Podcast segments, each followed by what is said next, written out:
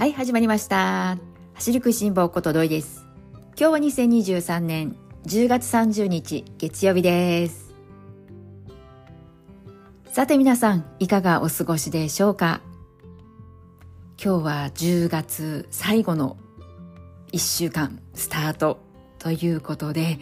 いよいよね、もう今週半ばから11月に突入ということなんですけれども、皆さんは10月まだね終わってはおりませんがどんな1ヶ月だったでしょうか。今日はですねまあそんな10月を振り返りつつ今週はですね駅伝ウィークそんな風に私は考えておりまして駅伝の話も少ししていきたいなと思っています。よろしければ最後までお付き合いください。ではまず10月簡単に振り返っていきたいかと思うんですけれども皆さんはいかがでしょうか？10月上旬はまだね暑い日がありましたけれども中旬から下旬へ向けて徐々に秋も深まっていって今はですね本当に走るのに気持ちのいい季節になりました。そんな季節感もあったおかげで月間走行距離そして LSD 2つともクリアすることができました。昨日ですね2回目の LSD を行ったんですけれども昨日少しね距離を稼ぐこともできたということもありまして無事月間走行距離の110キロクリアできて昨日の段階で112キロまで距離を伸ばすことができました。LSD に関してはとりあえずギリギリ2回やれてまずは良かったなというところではあるんですけれども10月は予定通りできたということもあったのでなので11月に向けてはですね11月の流れをうまく引き継いで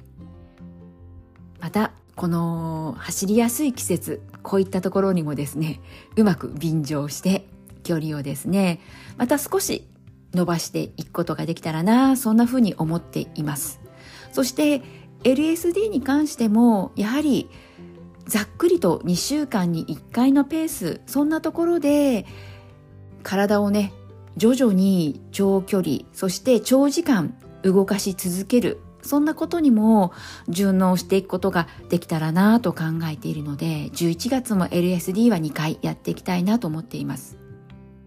そして具体的な月間走行距離なんですけれども10月の110キロから少しだけ伸ばして11月は120キロ目指していきたいなと思います。この分でいくとですね私の中では1月の21日フルマラソンのマラソン大会愛知県で行われる西尾マラソン今のところここをまず目標にして準備を進めているんですがこのフルマラソン前の段階では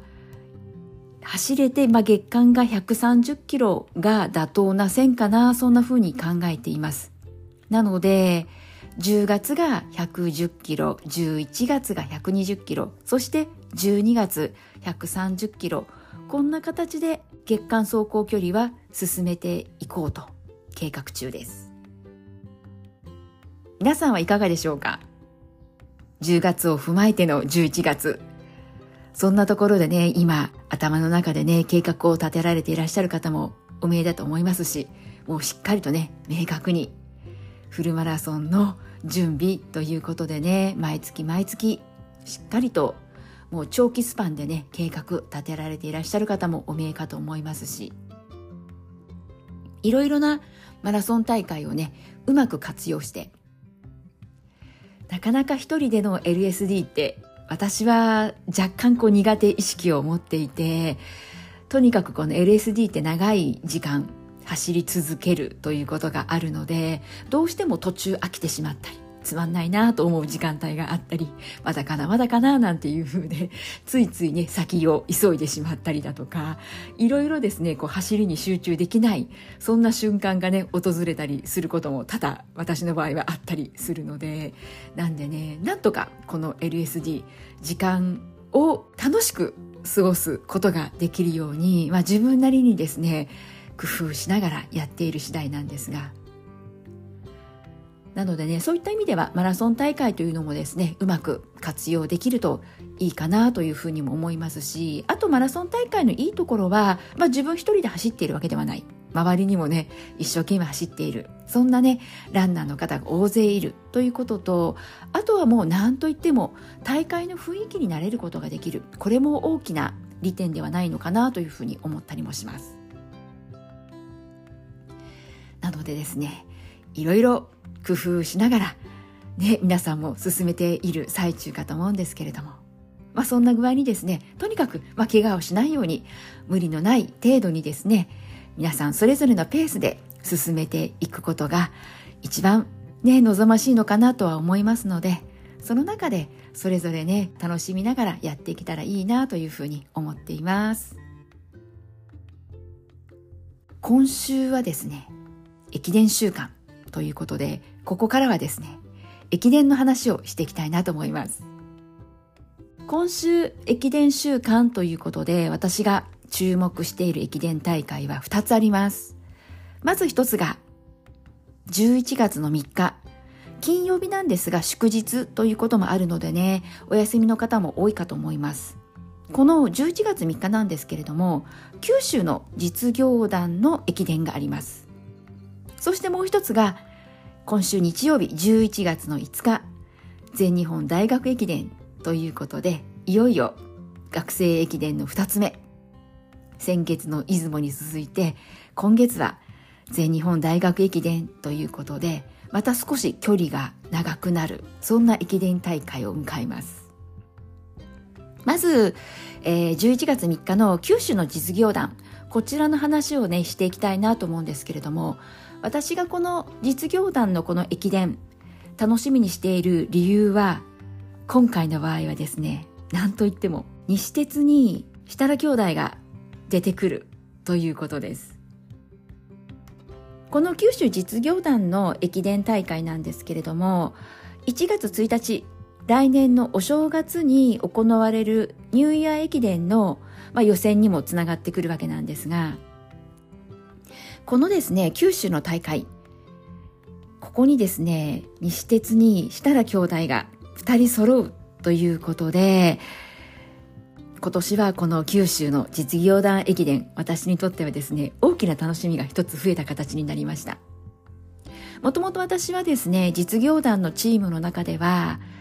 三菱重工さん応援しているということもあって、九州実業団駅伝、ここもですね、気になる駅伝大会ではあったんですが、そこへですね、今年は、なんと設楽兄弟がお二人揃っての、ね、同じチームになるということで、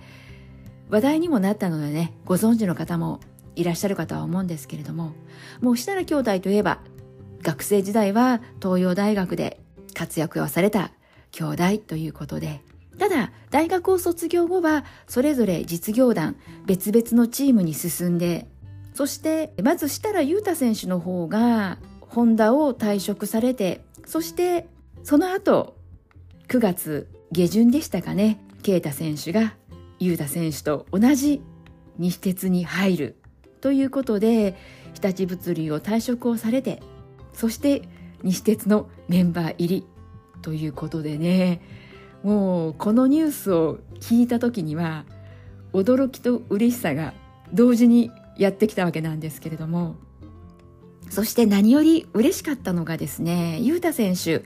SNS でこの啓太選手が西鉄にね同じチームになった時にですねコメントで10年ぶりというねこの文言から始まり最後はたすきをつないで終わりたい何年後かわからないけど、引退レースはニューイヤー駅伝。応援よろしくお願いします。そんな風にコメント残されているんですよね。設楽悠太選手は2018年に日本記録をね、更新をされて、日本記録保持者に一時はね、なっていたわけなんですけれども、その後、なかなかこう思うような結果が出ていないという苦しい時間をね過ごされてきたかと思います。そして最近では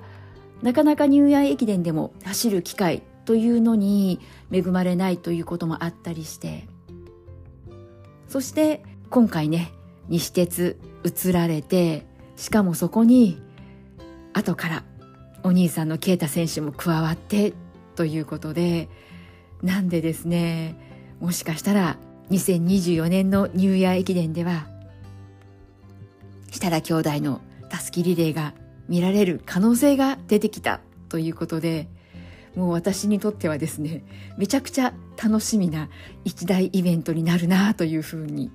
今からもう楽しみで仕方がないんですけれどもそれにはまず11月3日の九州のね実業団駅伝ここで勝ち抜かなくてはいけないというねまずは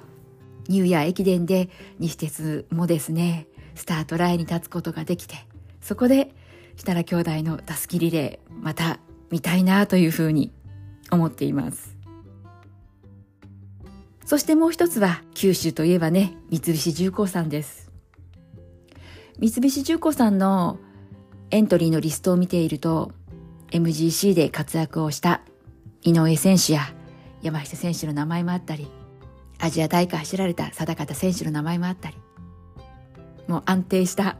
三菱重工のですね強い走りがまた見られそうだなと思うし三菱に関してはニューイヤー駅伝で優勝を狙っている強豪チームの一角でもあったりするのできっと九州のねこの実業団駅伝では優勝を目指しているチームの一つだと思うし選手の皆さんきっとね素晴らしい走りを私たち市民ランナーに見せてくれて楽しませてくれるんじゃないのかなというふうに思っています。そしてもう一つの11月5日に行われる全日本大学駅伝。この全日本大学駅伝はですね、スタートが愛知県の名古屋市にあるアスタ神宮がスタートになります。そしてゴールが三重県の伊勢神宮になるわけなんですが、昨年私は初めてこの全日本大学駅伝名古屋のアスタ神宮ここまで見に行ってきました。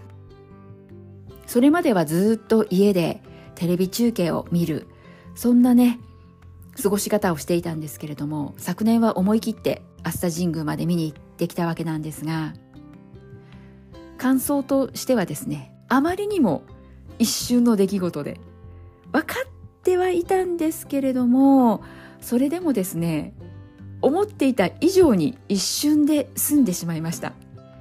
目の前を選手が走り抜けていくあの速さにまずは驚いたんですけれども当然のことながら過ぎてしまうのは一瞬で家でテレビで見ているのが一番じっくりとよく見えるなそんな感想を昨年現地まで見に行って思いました。なので今年はですねやっぱり家でゆっくりテレビを通して見ようかなそんな風に思っています。その点先日の MGC なんですけれどもあのマラソンはコースがですね一部周回コースもあったりして何度も目の前をね選手の方たちが通過していくというそういったね見どころが満載だったんですが駅伝となってしまうとねもう一回自分の目の前を通り過ぎてしまうと自分が先へ移動してまた待ち受けているそれしかね2度3度と見る方法がなかったりするのでなんでね、まあ、そのことをいろいろ考えているとやっぱり家でテレビを通して見るのが一番かなというそんな結論に達してですね今年はおとなしく家で観戦しようかなというふうに思っています。どのチームもですね大学の学生の選手の皆さんが懸命に走っている姿っていうのはついつい応援にもね熱が入ってしまったりするんですけれども。またねそういった姿から学生さんのね、えー、選手だけではなく実業団の選手の方にももう共通しているんですけれども一生懸命走ることにね取り組んでいる姿っていうのは市民ランナーの私たちにとってあれほどまでに力をねもらえるものはないなというふうにいつも見ていて思います。だからこそ応援のしがいがあるんですけれどもね。まあそんなわけでですね今週は駅伝ウィークということで駅伝観戦をしながら応援をしながらまた選手の皆さんからパワーをたくさん分けていただきたいなそんな風に思っています。そして最後になるんですけれども、一つお知らせになりまして、今週木曜日、次回ですね、一回お休みをいただきます。なので、次はまた来週の月曜日ということになりますので、よろしくお願いいたします。それでは今日も最後まで聞いてくださった皆さん、いつもありがとうございます。それではまた次回元気にお会いしましょうね。ではでは、またね